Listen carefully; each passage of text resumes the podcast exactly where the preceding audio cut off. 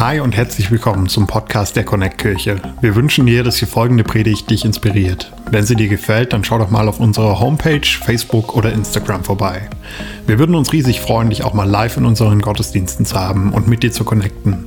Unsere Gottesdienste finden jeden Sonntag um 10 Uhr und um 11.30 Uhr in der Michaeliskirche Erfurt statt. Mehr Infos zu unseren Gottesdiensten findest du auf erfurt.connectkirche.de. Egal wo du gerade bist, wir hoffen, dass diese Predigt zu dir spricht und dich einen großen Schritt in deinem Leben weiterbringt. Viel Spaß beim Zuhören. Guten Morgen, liebe Connect Kirche Erfurt. Ja, wir freuen uns, endlich mal auch live hier zu sein. Für diejenigen, die mich noch nicht kennen oder uns noch nicht kennen, der Kevin hat uns eben vorgestellt, das ist Cindy, meine Frau, und ich bin der Markus. Und viele, die hier schon regelmäßig in dieser Kirche sind, kennen uns wahrscheinlich schon, weil wir, ich glaube, schon seit drei Jahren immer wieder hier gezeigt werden und ihr ganz viele Gebete nach Kamerun geschickt habt und auch immer wieder Finanzen nach Kamerun geschickt habt. Deswegen auch das Resultat und alle Ergebnisse, die wir jetzt einfach auch vorstellen können, sind auch Teil eurer Investition, Teil eurer Gebete. Und ihr seid auch einfach die Möglichmacher. Ne? Und dafür wollen wir euch vom ganzen, ganzen Herzen danken. So, die Cindy, meine Frau, wird am Anfang noch ganz kurz ein bisschen was erzählen zu uns, wie wir uns kennengelernt haben. Und danach werde ich auch, auch noch euch ein paar Stories aus Kamerun erzählen und eine Message. Genau, wir dachten, wir stellen uns ein bisschen vor, damit ihr nicht nur immer unsere Gesichter seht, sondern uns auch ein bisschen kennenlernt, weil viele immer die spannende Frage stellen, ja, wie habt ihr euch überhaupt kennengelernt? Wie seid ihr darauf gekommen, nach Kamerun zu gehen? Und wie ihr seht, wir sind beide deutsch, also wir sind nicht Kameruner. Wir sind hier in Deutschland aufgewachsen, wir kannten uns aber nicht. Ähm, ich bin in einem kleinen Dorf in Mittelfranken in Bayern aufgewachsen, da wo eigentlich Simeon auch herkommt. Ganz witzig, die Welt ist wirklich ein Dorf. Und ähm, ich bin nach meinem Abitur nach Kamerun gegangen, um einfach so ein FSJ zu machen in der Mission, habe im Krankenhaus gearbeitet und nach einem Monat kam eben dieser Missionar angeflogen. Markus hatte damals eigentlich seinen Dienst im Norden direkt starten wollen. Er ist in der Hauptstadt angekommen und wollte direkt weiterreisen mit seinem Auto, das er verschifft hatte. Aber leider ist das Schiff nicht angekommen und Markus konnte nicht abreisen und war bei mir über einen Monat festgesessen. Und das hat dann dazu geführt, dass wir uns eben kennengelernt haben und damit dann auch verliebt haben. Irgendwann ist das Auto angekommen und Markus konnte weiterreisen. Und damit hat für uns eine Fernbeziehung gestartet, weil ich wieder zurück nach Deutschland musste. Markus ist in Kamerun geblieben. Hat ungefähr dreieinhalb Jahre gedauert. Und im August letzten Jahres hatten wir dann endlich unseren großen Tag und durften heiraten. Seitdem sind wir jetzt gemeinsam unterwegs und freuen uns riesig, dass wir auch im Oktober wieder für einen Trip nach Kamerun können und dann 2023 auch wieder komplett auswandern werden. Ja, vielen Dank, mein Schatz.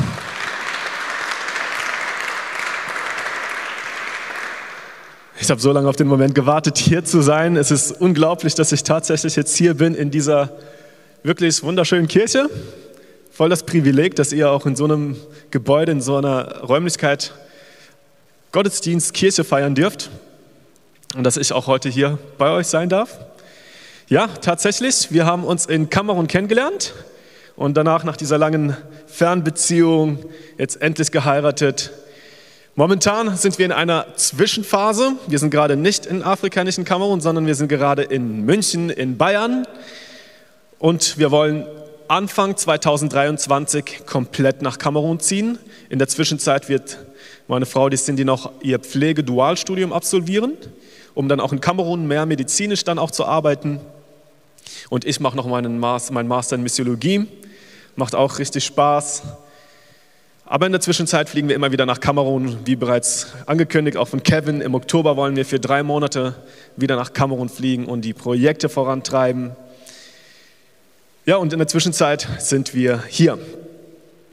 Ich werde euch ein paar Bilder zeigen, auch von Kamerun. Einige habt ihr vielleicht sogar schon gesehen, einige vielleicht nicht. Diejenigen, die zum ersten Mal da sind, für euch ist wahrscheinlich alles neu. Du kannst einfach mal das nächste Bild anschmeißen. Oh, das sieht man ja genau. Das ist Kamerun in Afrika. Und das Weitermachen, Afrika hat den Spitznamen Miniatur-Afrika oder Afrika in Kleinformat, weil in Kamerun so ziemlich alle topografischen Zonen von Afrika vorhanden sind. So im Süden hat man den tropischen Regenwald, das weitermachen. Wenn man ein bisschen weiter in den Norden kommt, dann kommt man in die sogenannte Feuchtsavanne. Also es ist nicht mehr ganz so tropisch, aber es ist immer noch richtig schön grün. Wenn man dann noch weiter in den Norden kommt, dann kommt man in die Trockensavanne. Also man sieht auf den Bildern, es wird immer trockener. Das ist auch da, wo ich eigentlich schon arbeite, in diesem Gebiet, gar nicht im Süden. Und wenn man dann noch weiter in den Norden kommt, dann kommt man in die Sahelzone. Und die Sahelzone ist die Grenze zur Wüste Sahara. Und daher auch Afrika in Kleinformat, weil so ziemlich äh, weil die Pflanzen- und Tierwelt ziemlich breit aufgestellt ist. Du findest Elefanten und Löwen und Giraffen und alle möglichen Affen, aber auch was Pflanzen angeht, du hast im extremen Norden richtig Dürre und im Süden hast du viele extrem hohe Bäume und Palmen. Du hast auch einen Strand, da ganz unten links seht ihr Douala. Genau, und dann das gerne weitermachen, super. Unter anderem sind dann auch die Straßen im tropischen Regenwald zum Beispiel, das haben wir im tropischen Regenwald fotografiert. Die Straßen sind teilweise sehr schwierig. Da, wo ich gelebt habe, habe ich 130, äh, für 130 Kilometer vier Stunden gebraucht, um nach Hause zu kommen von der nächstgrößeren Stadt. Also vier Stunden, 130 Kilometer. Das ist der Wahnsinn. Das weitermachen. Und so leben unter anderem auch zum Beispiel ein, ein Volk, das nennt sich die Pygmäen, ähm, ein kleinwüchsiges Volk. In Kamerun gibt es 270 verschiedene Volksstämme mit 270 verschiedenen Sprachen. Und es ist nicht so, dass die Sprachen sich so ein bisschen ähneln, sondern es sind wirklich verschiedene Sprachen. Und daher, ich habe zwar Französisch gelernt, weil es in der Schule dort unterrichtet wird, obwohl Kamerun hat auch einen englischsprachigen Teil und einen französischsprachigen Teil. Also ihr seht, es ist wirklich bunt. Afrika im Kleinformat, auch mit diesen vielen verschiedenen Stämmen. Genau, kannst du das gerne weitermachen? Einen kleinen Eindruck. Ich möchte euch gar nicht jetzt so viel von mir präsentieren, sondern von meinen Mitarbeitern, die auch heute bei mir noch angestellt sind, während ich auch in Deutschland bin, geht die Arbeit Gott sei Dank weiter, weil ich, einfach richtig tolle Leute habe. 2016 habe ich den Dienst in Kamerun gestartet und bin dann letztes Jahr 2020 nach Deutschland mit dem Lockdown, wurde dann mit der Rückholaktion nach Deutschland gebracht und wollte auch dieses Jahr wieder nach Kamerun fliegen, aber da, mein Flug wurde wieder storniert. Wir hoffen wirklich, dass es im Oktober klappt, aber mein Team ist vor Ort. Das ist Musa. Musa ist mein Verwalter für die ganzen Finanzen. Äh, er sorgt dafür, dass die Finanzen für unsere Bauprojekte ankommen, dass die ganzen Gehälter an die anderen Leute rankommen. Er ist auch zuständig für unsere Fahrzeuge, für unseren äh, LKW und er kümmert sich darum, dass die Dinge einfach funktionieren, dass sie immer in, in, instand gesetzt werden. Das gerne weitermachen? Das ist Marc. Marc ist mein Bauleiter. Aktuell sind wir auch gerade dabei, ein Kirchengebäude zu bauen. Das gerne weitermachen. Das ist unter anderem das ist das zweite Kirchengebäude, das ich in Kamerun fertigstellen durfte. Unsere Organisation, die heißt Liebe in Aktion, die baut auch äh, Kliniken, die baut auch Schulen, unter anderem halt auch Kirchen.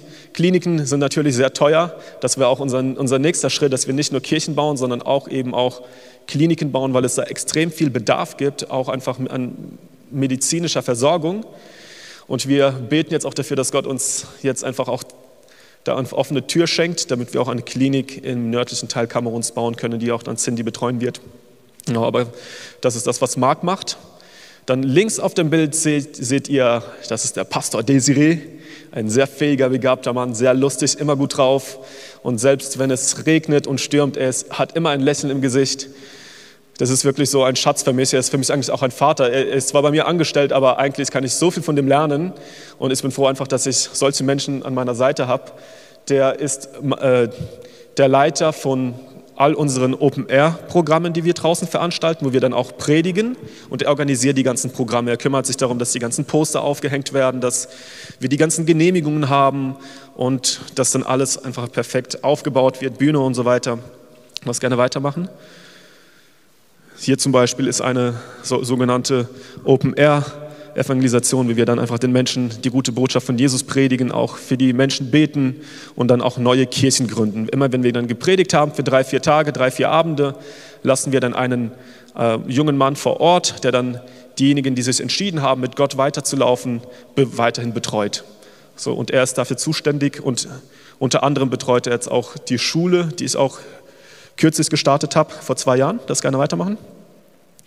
Das ist die Schule, die ich gestartet habe. Das sind die Studenten, die wir jetzt auch ausgesandt haben. Gott hat mir aufs Herz gelegt, äh, eine Ausbildung zu starten, um einheimische Missionare auszubilden. Also ich bin ein Missionar von Deutschland nach Kamerun, aber ich will die eigenen Leute ausbilden für ihr eigenes Land.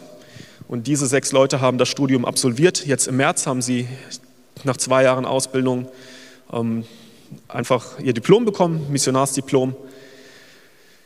Im ersten Jahr mussten sie als gesamte Klasse schon eine Kirche gründen, also als gesamte Klasse.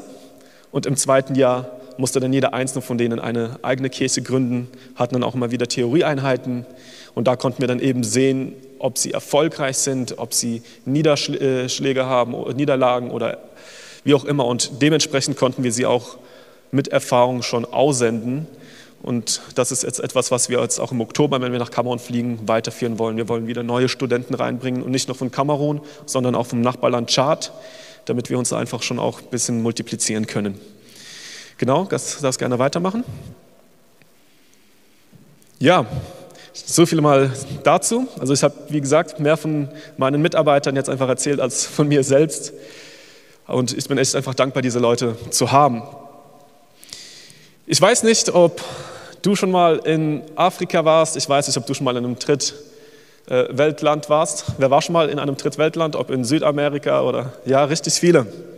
Und hat da jemand schon mal irgend so richtig krasse Abenteuer erlebt, die ihn so auch herausgefordert haben, so Adrenalinkick-mäßig? Ja, ja. Ich weiß nicht, ob du das liebst oder nicht. Ich bin einer, ich brauche das und ich liebe es und es fehlt mir auch in Deutschland. In Deutschland als Pastor muss auch sehr viel Kaffee trinken und so und ist, ist ja auch schön und gut, aber mir fehlt trotzdem dieser Kick da. Das erste Mal war ich im Jahr 2014 in Kamerun für ein Praktikum. Ich habe ja auch Theologie studiert, da wo Kevin studiert hat. Und ich bin nach Kamerun geflogen mit der Organisation namens Liebe in Aktion. Ich kann mich noch erinnern, dass es für mich total schwierig war. Ich habe voll den Kulturschock gehabt. In den acht Wochen, in denen ich in Kamerun war, hatte ich sechs Wochen Durchfall, weil ich irgendwas gegessen habe. Und mein Freund war auch mit mir da, der ist auch von der Bibelschule da von, mitgekommen. Und wir haben ständig geklopft, Benny, mach schneller, ich muss auch aufs Klo. Und dann hat er geklopft, Markus, gib mal Gas. Ich kann mich noch sehr gut daran erinnern, es war wirklich keine einfache Zeit. Ich kann mich auch einmal erinnern, wir, wir haben irgendwo einen Salat gegessen und der Salat war wirklich nicht gut für uns. Und wir waren unterwegs und ich weiß nicht, ob ihr das kennt, wenn du spürst, dass da irgendeine Runde dreht und wenn es eine Runde dreht, musst du eigentlich schon rennen. So, aber du kannst jetzt nicht aussteigen und du merkst, da dreht dich nur eine Runde, nicht nur zwei Runden, nicht nur drei Runden, rups, rups, und du musst rennen, du musst eigentlich wirklich rennen und du hältst alles zurück. Es war so schmerzhaft und es waren bestimmt schon 50 Runden und dann bin ich irgendwo im letzten Busch ausgestiegen und da, hat, da war die schlimmste Toilette für mich wie, wie das Paradies. Es hat sich so gut angefühlt. Und die Gottesdienste, die Gottesdienste haben dort, also die, die, die Kirchen gingen dann in der Regel drei, vier Stunden lang, richtig lang im Vergleich zu uns hier. Und alles war auf Englisch und Französisch. Und ich muss echt sagen, ich war früher richtig faul in Englisch. Ich habe immer Vierer und Fünfer kassiert. Und Französisch hatte ich auch nur ein halbes Jahr in der Schule, hatte eine Fünfer im Zeugnis. Das Einzige, was ich noch äh, konnte, war Le Rouge, der Rotwein. Und dementsprechend habe ich mich richtig gequält in den Gottesdiensten. Du hockst da drei, vier Stunden. Ich habe gesagt, Gott, ich gehe nie wieder mehr in dieses Land. Nee, nee. Ich kann mich noch erinnern, wir sind in ein Hotel gekommen und in dem Hotel war nur ein Eimer im Bad. Ich und mein Freund, oder mein Freund und ich, wir sind da ins, ins, ins Klo rein und sehen, da sind laufen tausend Kakerlaken auf dem Boden. Da ist nur ein Wassereimer und jetzt musst du alles mit diesem Wassereimer machen. So, du, du musst dir einmal die Zähne putzen, du musst dich einmal selber waschen und wie geht das jetzt alle so? Und erst haben wir gegen die Kakerlaken gekämpft.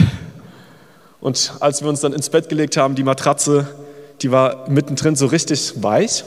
Und wir sind dann so richtig zusammengerollt und haben dann einander gekuschelt. Und es war bullenheiß, wir konnten kaum schlafen. Und dann waren noch Grillen im Raum und haben auch noch Musik gemacht.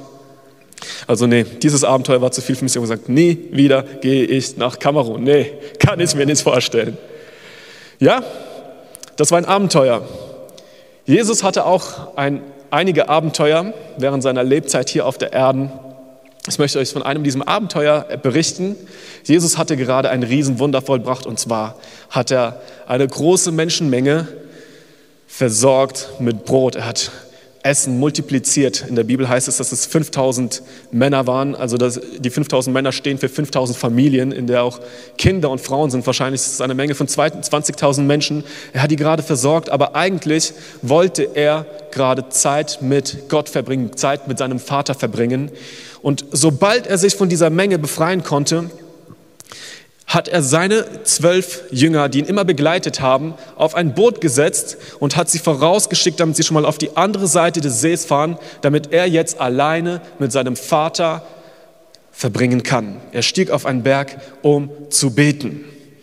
Und Jesus war ein Mann des Gebets, er hat sehr lange gebetet und, und, seine Jünger, seine Nachfolger waren schon mitten auf See und auf einmal kam ein heftiger Sturm. Die Wellen kamen auf einmal plötzlich in ihre Richtung, der Wind kam auf einmal gegen sie und sie hatten Angst um ihr Leben. Es sah so aus, als würden sie jetzt ertrinken, es sah so aus, als würden sie sterben. Und mitten in dieser Not kommt auf einmal eine Gestalt auf dem Wasser in ihre Richtung.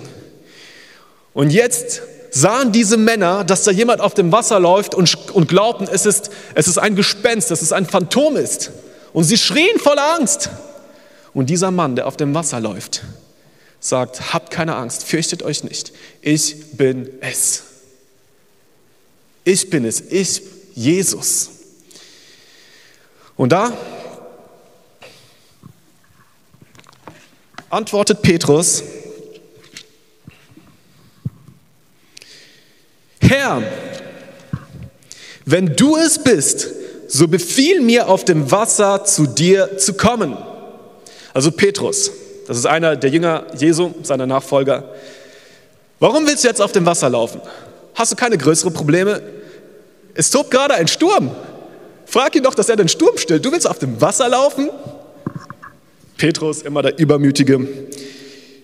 Herr, wenn du es bist, die Worte Herr, wenn du es bist, deuten darauf hin, dass Petrus bereits ein, eine Freundschaft zu Jesus hatte. Du kannst nicht zu jedem Menschen sagen, wenn du es bist. Nur zu einem Menschen, den du kennst, kannst du sagen, hey, wenn du es wirklich bist, wirst du es ihm auch sagen.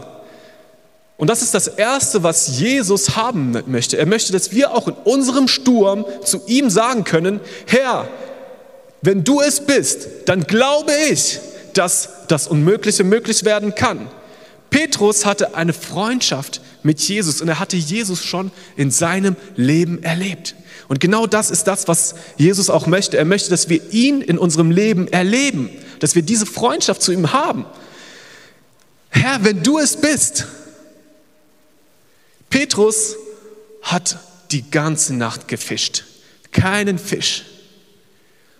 Und dann am helllichten Tage, da wo die Fische sich am liebsten ganz tief unter See verstecken, weil sie sich vor der Hitze fürchten, bittet Jesus Petrus noch einmal die Netze auszuwerfen.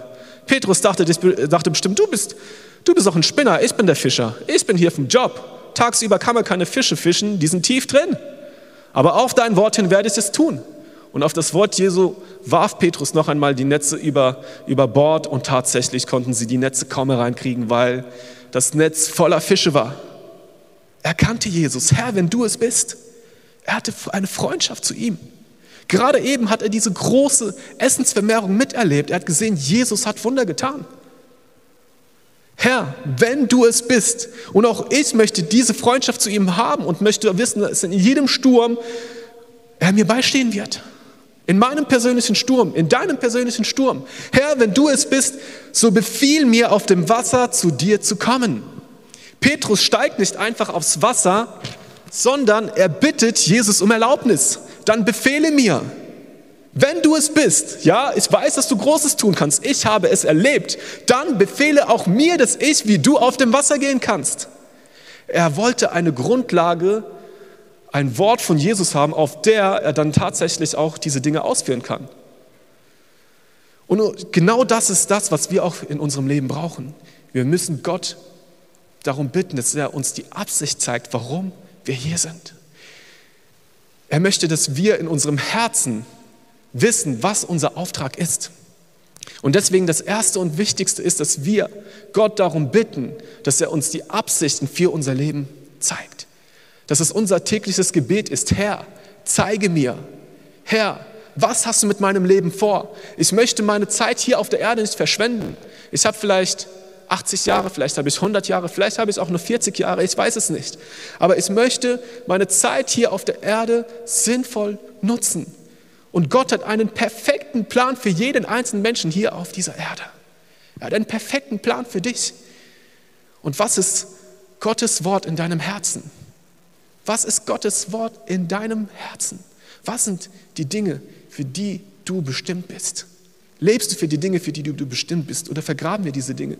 Deswegen ist es so wichtig, einfach zu fragen, Herr, zeige es mir, befehle mir, so wie Petrus nach dem Wort Gottes gefragt hat. Und wenn wir Gottes Wort in unserem Herzen haben, dann sind wir angetrieben, auch für diese Dinge zu leben und es auch dann auch zu erfüllen. Gott redet zu uns auf vielerlei Art und Weise. Hat jemand eine Idee, wie Gott uns spricht, wenn wir darum bitten, Herr, zeige mir doch deine Wege? Vielleicht kann jemand einfach mal reinrufen. Bibel, beste Antwort. Können wir einen Applaus geben? Ja, super. Egal wie Gott uns redet, in allererster Linie durch die Bibel. Und selbst wenn ein Wort der Bibel widerspricht, dann kommt es nicht von Gott. So, wie spricht Gott noch zu uns? Vielleicht noch zwei, drei Sachen, die euch einfallen? Durch Menschen, super. Ja, Gott kann durch Menschen sprechen. Gott, Gott kann auch durch Menschen sprechen, die, die ihn vielleicht gar nicht kennen. Glaubt ihr, dass Gott auch zum Beispiel durch Kevin zu euch sprechen kann, durch einen Pastor? Ja, yeah, natürlich. Gott kann durch Menschen zu uns sprechen.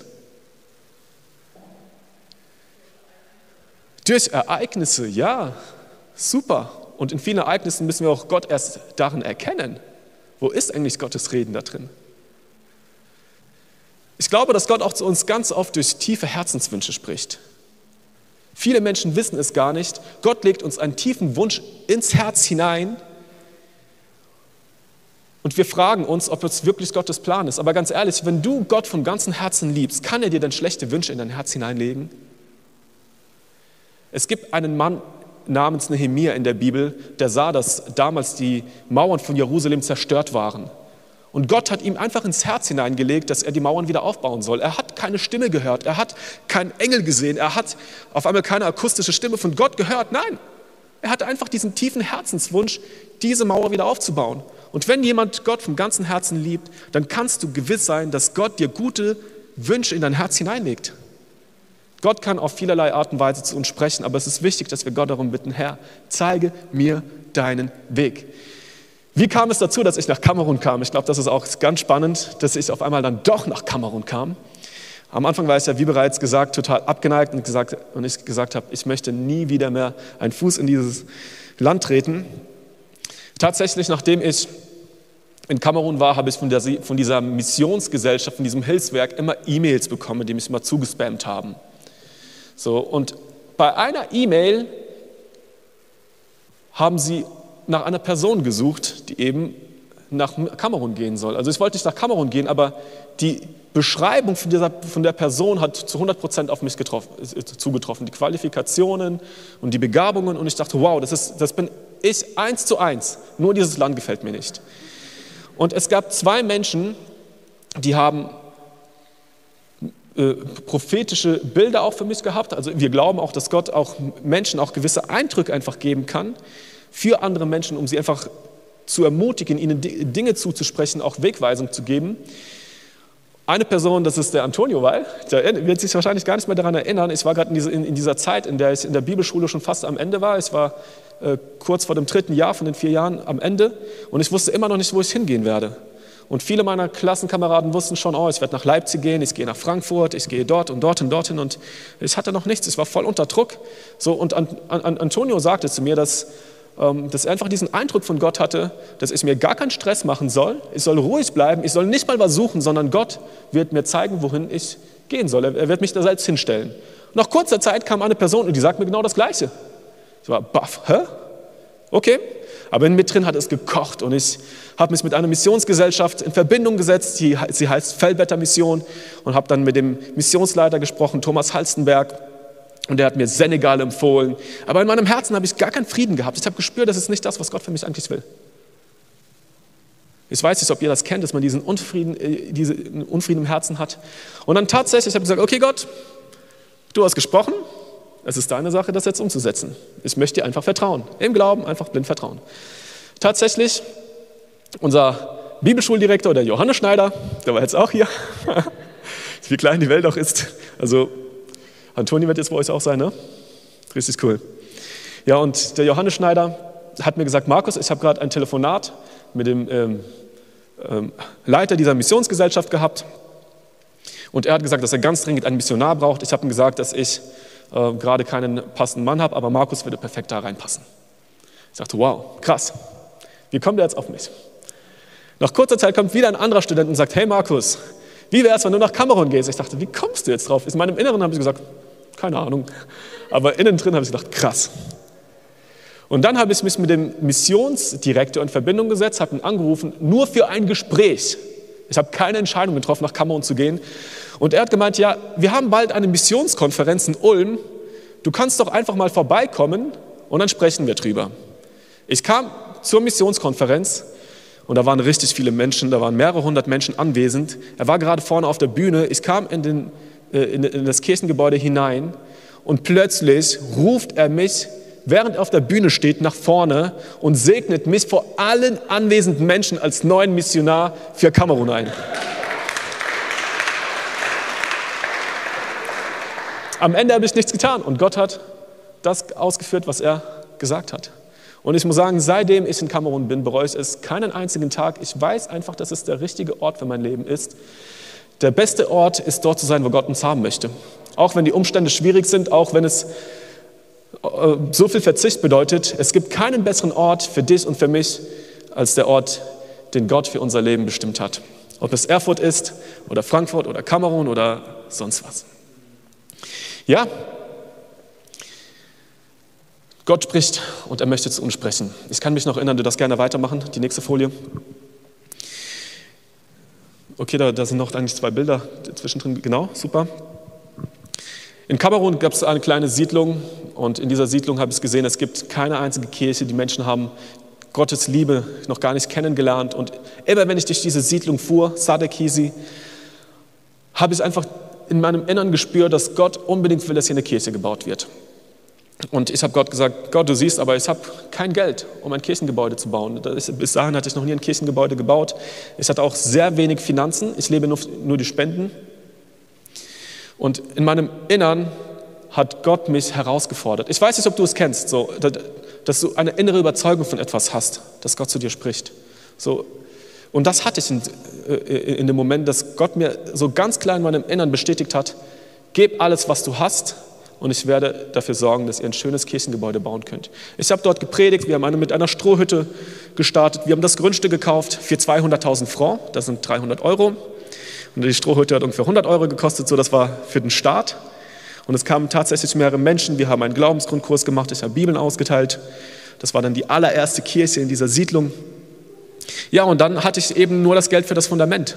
Und nachdem ich das ganze Geld, das ich hatte, für das Fundament investiert habe, weil Gott zu mir gesprochen hat, kam ein Wunder nach dem anderen. Auf einmal kamen anonyme Spenden von Leuten, die ich bis heute nicht kenne. 1000 Euro, 2000 Euro. Und ich dachte, wow, Gott, du bist treu. Und dann das gerne weitermachen. Kam unser erstes Kirchengebäude zustande. Hier ist es noch nicht komplett fertig, aber hier seht ihr, dass es gebaut dann wurde. Und ja, das Gebäude ist gar nicht so teuer. So in Kamerun ist es unglaublich. In Deutschland kriegt man wahrscheinlich nicht mal eine Garage hin für das Geld. Hier für 10.000 Euro kriegst du ein richtig schönes Gebäude. Also mittlerweile bauen wir auch größere und äh, teurere Gebäude, aber das war das erste in einer kleinen Siedlung.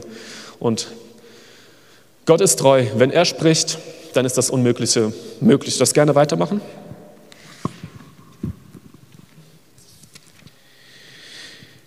Petrus antwortete und sprach, Herr, wenn du es bist, so befiehl mir auf dem Wasser zu dir zu kommen. Er aber sprach, komm. Petrus bittet um etwas Unmögliches und Jesus bejaht es. Er sagt, ja, komm, komm, du kannst auf dem Wasser laufen. Wenn Gott zu uns spricht, scheint es in allererster Linie unmöglich zu sein. Aber wenn Gott spricht, wird das Unmögliche möglich. In der Bibel gibt es einen Propheten namens Jeremia, der gesagt hat, dass er, dass er zu jung ist, weil Gott ihn auserwählt hat, um zu Königen zu sprechen. Und er sagt, ich bin zu jung, ich kann doch nicht einfach vor Königen erscheinen. Wenn Gott in unser Leben spricht, dann gibt es kein zu jung, dann gibt es kein zu alt. Wenn Gott zu uns spricht, dann wird das Unmögliche möglich in unserem Leben.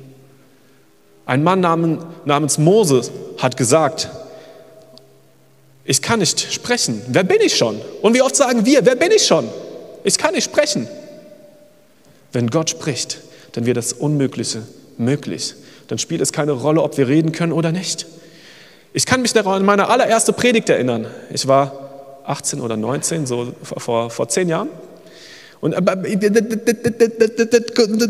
Gott, Gott, Gott, ist, ist, ist, ist, ist, Gott. So habe ich gepredigt. Kein Spaß. Vor fünf oder sechs Leuten. Und einer davon war mein Bruder.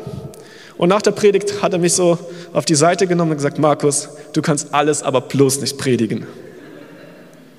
Und ich war innerlich total verletzt, aber entschlossen. Ich gebe nicht auf, mir ist es egal. Wenn Gott spricht, dann wird das Unmögliche möglich. Welcher Mensch kann auf dem Wasser laufen? Ganz ehrlich, Petrus hätte sich im Boot sicherer gefühlt, trotz des Sturmes, oder? Er war immerhin ein Fischer. Er wusste immerhin einigermaßen, wie man das Boot vielleicht irgendwie doch wieder ans Ufer bringen kann. Aber auf dem Wasser laufen hat er noch nie getan. Diese Erfahrung hatte er gar nicht. Wenn Gott zu uns spricht, dann sind es oft unmögliche Dinge, aber die eben auf Gott angewiesen, da, da die Dinge, wo wir auf Gott angewiesen sind. Er möchte, dass wir die Dinge nicht alleine schaffen können, sondern dass wir seine Hilfe brauchen, dass wir dann eben auch im Glauben leben können. Was heißt im Glauben leben? Im Vertrauen zu ihm. Zu sagen, Gott, ich vertraue dir. Und was, passa, äh, was passierte? Und Petrus stieg aus dem Boot und ging auf dem Wasser. Tatsächlich, er hat den ersten Schritt getan. Er hat das Boot verlassen. Er hat die Zone der Sicherheit verlassen. Und als Gott zu mir sprach, bedeutete es für mich, auf Wiedersehen zu sagen zu dem ganzen Wohlstand in Deutschland. Wenn Gott zu uns spricht, dann heißt es auch oft, das gewohnte Umfeld aufzugeben, zu verlassen in gewissen Bereichen. Aber nur, weil Gott etwas Besseres für, unseres, für unser Leben hat. Welche, in welchen Bereichen fordert Gott dich auf, dein vertrautes, dein gewohntes Umfeld zu verlassen, damit du seinen Plan ausführen kannst. Ich habe die ganze Zeit meine Familie so gut wie gar nichts gesehen. Die Menschen, die mir lieb sind, das Essen, das ich mag, Burger und Döner. Wir haben gestern bei Kevin Burger gegessen, hat so gut getan. Und dann bist du irgendwo, wo die Straßen so schlecht sind. Du hast eine Autopanne nach der anderen. Ich habe mich mit Autos ja gar nicht ausgekannt und auf einmal kennst du jetzt alles über Autos. Du, du hast oft keine Elektrizität, du hast oft keine Internetverbindung. Du bist immer wieder krank. Du trinkst Wasser und bekommst dann Typhus. Ich kann mich erinnern, ich, ich hatte einmal Malaria von den Moskitos und Typhus gleichzeitig. Und ich bin nachts aufgestanden, um Wasser zu trinken. Ich bin bewusstlos auf den Boden gefallen. So, da, das hieß es für mich, das Boot der Sicherheit zu verlassen. Und es gibt auch einfach viel mehr Gewalt und Korruption, viel mehr Armut. Da, wo ich gelebt habe, die ersten zwei Jahre, da, da, da gab es kein anständiges Krankenhaus. Da gab es ein Krankenhaus, die nicht mal Elektrizität besaßen. Und die Cindy, damals noch meine Verlobte, hat immer um mich gebankt. Gott hat mich da wirklich bewahrt, dass mir zu dieser Zeit echt nichts Schlimmes passiert ist, weil das nächste große Krankenhaus vier Stunden Autofahrt. Aber Gott spricht zu uns und er fordert uns heraus. Und das war so schwer, Französisch am Anfang zu lernen. Das war eine große Hürde. Heute predige ich und äh, predige ich auf Französisch. Heute unterrichte ich dort auf den Schulen auf Französisch. Das ist alles ein Wunder. Das ist nur, weil man auch bereit ist, auf dem Wasser zu laufen. Und Gott macht das Unmögliche möglich. Es war unmöglich und heute ist es möglich. Auch einen Spenderkreis aufzubauen, nur die Spenden zu leben, das ist schwer. Könnt ihr euch vorstellen, Du, hast, du bist bei Null und jetzt musst du irgendwo sagen, ich gehe nach Kamerun. Die Leute sagen, hey, du hast ja noch gar nichts bewiesen. Kannst du überhaupt irgendwas nachweisen? Warum bist du es wert, unterstützt zu werden? Es war nicht leicht. Und am Anfang war es wirklich schwierig. Ich bin jeden Monat gerade so durchgekommen, auch mit den Finanzen. Aber Gott ist treu, wenn wir auf dem Wasser laufen. Es war auch schwer, seinen Platz zu finden. Ich habe mich gefragt, werden die Menschen mich dort überhaupt annehmen? Die Kultur ist komplett anders. Die Menschen ticken anders. Ich liebe die Kameruner und die haben so viele wertvolle Dinge, die auch uns vielleicht hier in Deutschland fehlen. Die sind viel mehr, viel mehr beziehungsorientiert als wir hier in Deutschland. Wir sind voll zielorientiert, hat auch seine Stärken, aber die sind voll beziehungsorientiert. Und hat auch seine Stärken. So, und ich musste mich da voll reinfinden. Ich kann mich erinnern, meine Mitarbeiter, die habe ich alle bei mir nach Hause mit reingenommen, weil bei mir zu Hause ständig eingebrochen wurde. Sobald ich das Haus verließ, bei mir wurde angebrochen, also wirklich. Sogar mein Autoschlüssel wurde geklaut. Ich hatte Angst, mein Auto irgendwo im Dorf zu parken, dass jemand schnell reinrennt und damit wegfährt. Und die, die waren alle so anders. Die haben sich so komplett anders benommen. Ich habe einmal eine Klopapierrolle bei denen im, im Bad abgestellt. Ich gehe einige Wochen später rein und sehe, die Klopapierrolle steht immer noch da. Ich frage mich, wie machen sie das? Die benutzen kein Klopapier, die benutzen einfach Wasser. Die machen es anders. So, und du musstest dich daran gewöhnen, auch das Essen. Äh, mein Mitarbeiter Musa, der kommt von einem Stamm, die nennen sich die Bayers, und die essen jeden Tag das Gleiche. Die essen nur Maisbrühe. Jeden Tag, jeden Tag. Und seine Frau hat bei uns zu Hause jeden Tag diese Maisbrühe gemacht. Ich konnte diese Pampe nicht mehr sehen. Widerlich! Ich kann mich erinnern, es gab auch ein, anfangs ein Essen, Gombo hieß das, und ich erzähle das auch immer in Kamerun. Die Kameruner lachen sich immer zu Tode so. Das ist so eine Konsistenz wie diese richtig eklige Popel aus unserer Nase, die sich so zieht so.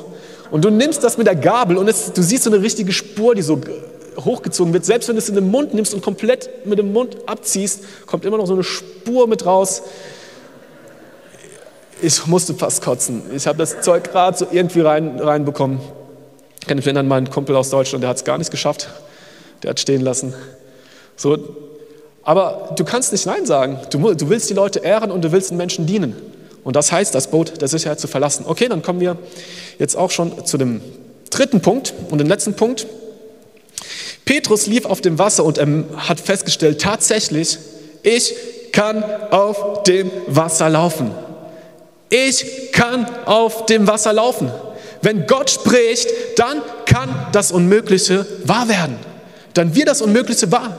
Auf Gottes Wort, auf Gottes Zusagen, auf Gottes Verheißungen können wir laufen. Das ist nicht leicht. Auf Gottes Zusagen zu, zu bauen, auf seine Zusagen zu vertrauen. Es ist herausfordernd. Gott fordert uns heraus. Und vielleicht sind es auch kleine Dinge in unserem Leben. Das muss nicht unbedingt so etwas Großes sein, wie ein Missionar nach Kamerun zu gehen. Es kann auch einfach sein, dass Gott durch sein Wort zu dir sagt, dass, dass, dass du dich von gewissen Dingen trennen sollst, die dich zu sehr einnehmen. Und du merkst, dass diese Dinge dir einfach nicht gut tun. Und Gott sagt, vertraue meinem Wort, dass ich etwas viel Besseres für dich habe, dass du dich einfach von diesen Dingen nicht mehr so, so, so stark einnehmen lässt. Oder dass du dich zu, zum Beispiel mit gewissen Menschen einfach versöhnen sollst, vielleicht in deiner Familie, vielleicht mit deiner Mutter, mit deinem Papa, mit deinem Bruder. Er fordert dich durch sein Wort heraus, in Vergebung zu leben. Und das heißt, da Gott zu vertrauen, ich vertraue dir, ich möchte auf dem Wasser laufen, ich möchte es riskieren, probieren und wir sehen, es läuft. Es läuft sich auf dem Wasser, wenn Gott zu uns spricht durch sein Wort. Amen. Gott ist treu und er ist gut. Aber auf jedem Glaubensweg gibt es Stürme. Petrus läuft auf dem Wasser und auf einmal schaut er nach links. Ah! Und er schaut nach rechts. Ah! Hey, das ist echt das ist krass, ey, ich krieg selber Angst. Und er beginnt zu sinken. Anfangs galt sein Blick Jesus und seiner Zusage. Doch als er auf dem Wasser lief, bemerkte er auf einmal den Sturm. Es heißt in der Bibelstelle Vers 29, 30, auf einmal bemerkte er den Sturm. Hey Petrus, hast den Sturm vorher nicht gesehen? Warst du vorher blind? Auf einmal bemerkte er den Sturm.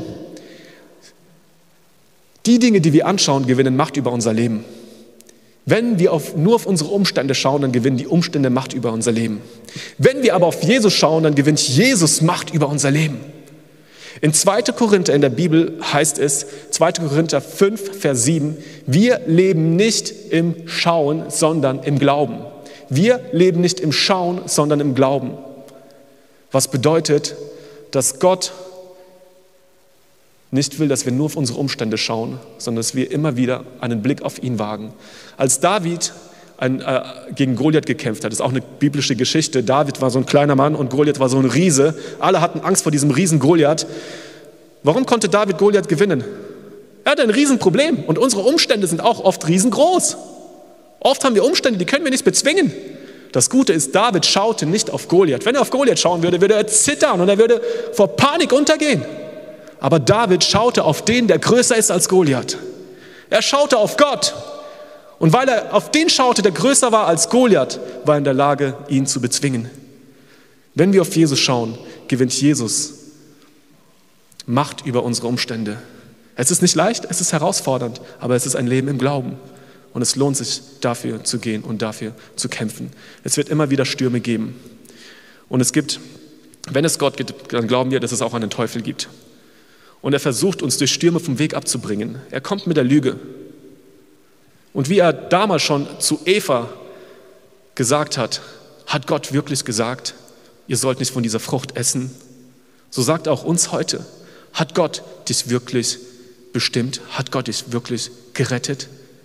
Hat Gott wirklich einen Plan für dein Leben? Er versucht Zweifel in uns hineinzusehen. Bist du wirklich begabt? Kannst du das wirklich? Und er versucht uns durch Zweifel aus dem Weg zu bringen. Und er versucht mit der Lüge und mit Versuchungen dafür zu sorgen, dass wir im Wasser versinken. Aber das Gute ist, Jesus, er hebt uns immer wieder heraus. Petrus, er war dabei zu versinken und er schrie, Herr, helf mir! Und Jesus sagt nicht, hey, Edge, Badge, Edge, Badge, ich habe gesagt, du sollst auf mich vertrauen. Nee, sondern er kam und er nahm seine Hand. Jesus ist der Herr der Stürme. Wir sind nicht die Herren der Stürme. Wir können dem Sturm nicht gebieten, aufzuhören, aber er ist der Herr der Stürme.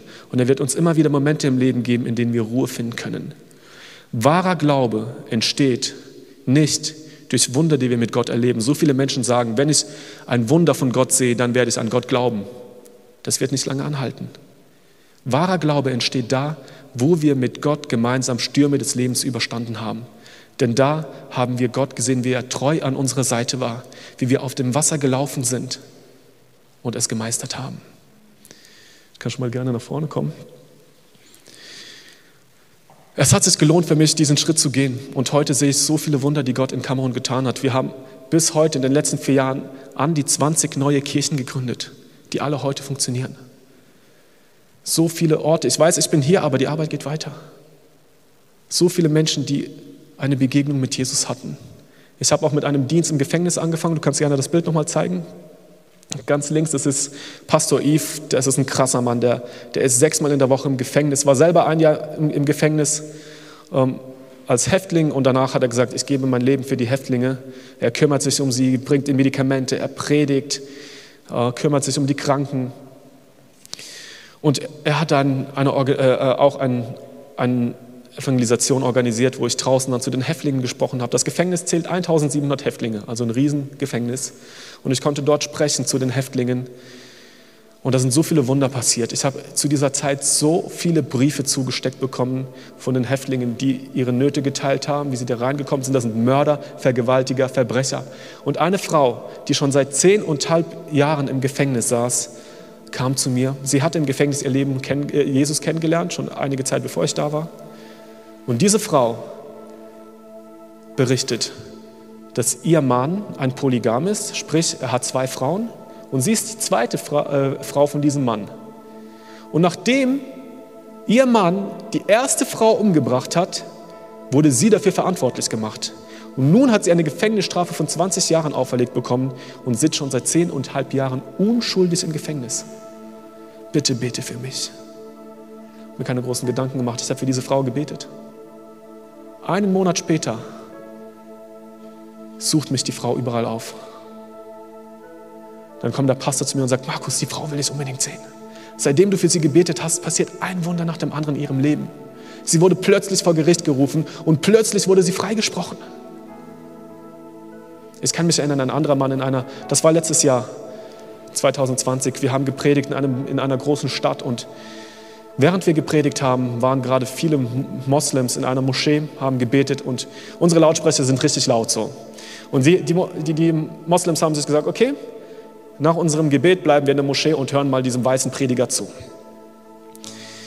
Und ich habe gepredigt über Johannes 8, also in der Bibel, ein Buch, Johannes 8, Vers 32, wo es heißt, ich werde die, äh, ihr werdet die Wahrheit erkennen und die Wahrheit wird euch frei machen. Das ist das, was Jesus gesagt hat. Ihr werdet die Wahrheit erkennen und diese Wahrheit wird euch frei machen. Und dieser Satz hat in der, in der Moschee zu einer riesen Debatte geführt. Und, und am nächsten Morgen kam ein Moslem auf mich zugerannt. Er warf sich auf den Boden. Er begann zu heulen wie ein kleines Kind und berichtet mir, dass er Jesus angenommen hat, dass er die Wahrheit erkannt hat.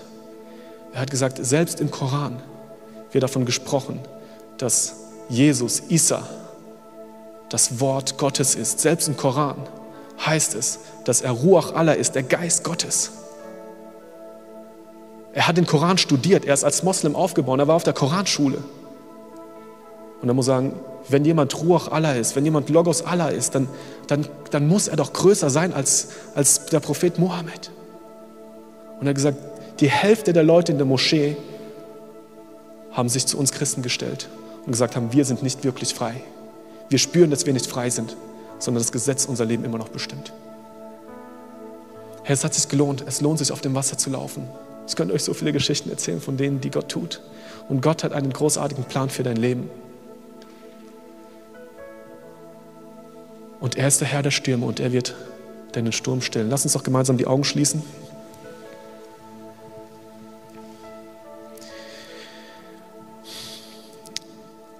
Ein Missionar namens Hudson Taylor in China, der schon vor längerer Zeit gestorben ist, sagte mal, es geht nicht um einen großen Glauben, sondern um den Glauben an einen großen Gott.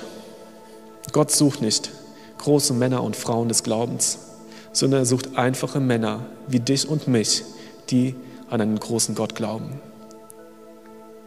Er sucht einfache Männer aus wie Abraham, der zweimal seine eigene Frau verraten hat und sie als Schwester ausgegeben hat, weil er Angst vor seinem Leben hatte. Und dennoch wurde er als Mann des Glaubens betitelt.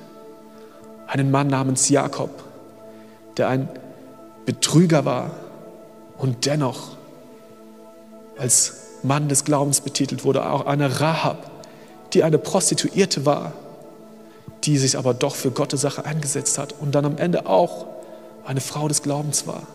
Gott schaut nicht darauf, ob du eine große Frau Gottes bist, ein Mann Gottes, sondern auf einfache Menschen, fehlbare Menschen, die an seine Größe glauben, einen großen Gott. Und wenn du merkst, dass diese Botschaft dich anspricht und dass du auch wie Petrus gerade dabei bist zu versinken, dann hebe doch ganz kurz deine Hand, so wie Petrus seine Hand Jesus emporgehoben hat, der geschrien hat, Herr, helfe mir. So gib doch auch jetzt dieses Zeichen, Gott, während alle Leute ihre Augen geschlossen haben darfst doch kurz deine Hand heben, damit ich für dich beten darf.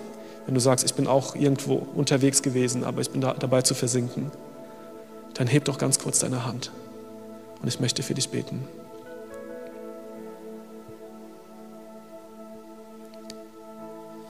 Amen. Gibt es noch jemanden, der sagt, ich spüre es? Ich möchte für dich beten. Jesus, ich danke dir dafür, dass du uns nicht im Wasser versinken lässt, sondern dass du uns emporhebst. In deinem Namen beten wir, dass du diesen Personen jetzt begegnest, dass du ihnen hilfst, weiter auf dem Wasser zu laufen, dir zu vertrauen. Jesus, ich bitte jetzt auch für die Menschen, die immer noch nicht genau wissen, was ihr Platz hier ist, was ihre nächsten Schritte sind. Spreche doch zu ihnen. Gib Sinn, gib Orientierung und helfe uns auch, unsere eigene Gemütlichkeit zu überwinden, das Boot der Sicherheit zu verlassen, auf dem Wasser zu laufen, um deine Wunder zu sehen.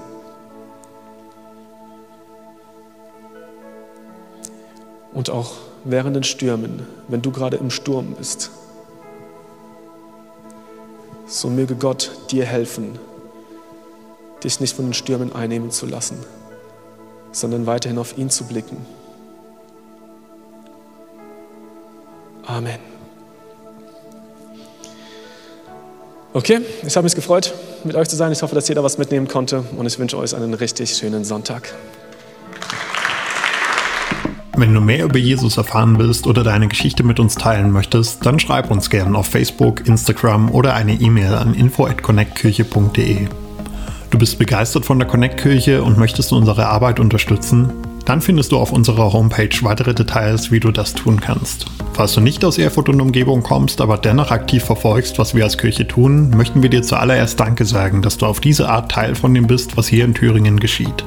Gleichzeitig wollen wir aber sicherstellen, dass du vor Ort eine Kirchenfamilie hast. Wir sind der festen Überzeugung, dass es keinen Ersatz dafür gibt, eine Kirche vor Ort zu haben, in der du connected bist und Beziehungen pflegen kannst, die dich im Glauben voranbringen.